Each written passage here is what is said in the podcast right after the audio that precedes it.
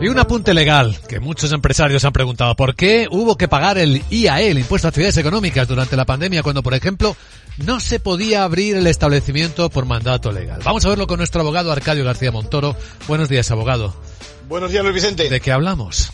Pues nada más y nada menos que de que nos devuelvan esos miles de euros del impuesto por las restricciones de la pandemia, ¿no? Se trata de una reivindicación que no han atendido los políticos, habría sido de lo más razonable que el impuesto se ajustase a la realidad impuesta por el gobierno.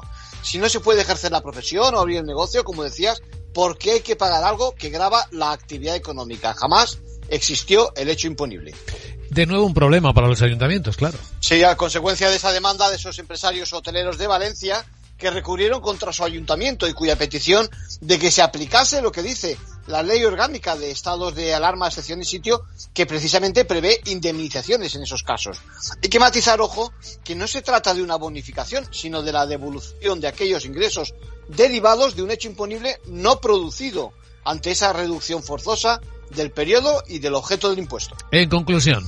Bueno, pues se prevé, se prevé nueva avalancha de casos. Recordemos que siempre hay que respetar el plazo para reclamar y es el típico caso donde ya podrían hacer el esfuerzo los ayuntamientos e iniciar ese derecho a la devolución de oficio sin que tuviéramos que recurrir los interesados. Gracias, abogado.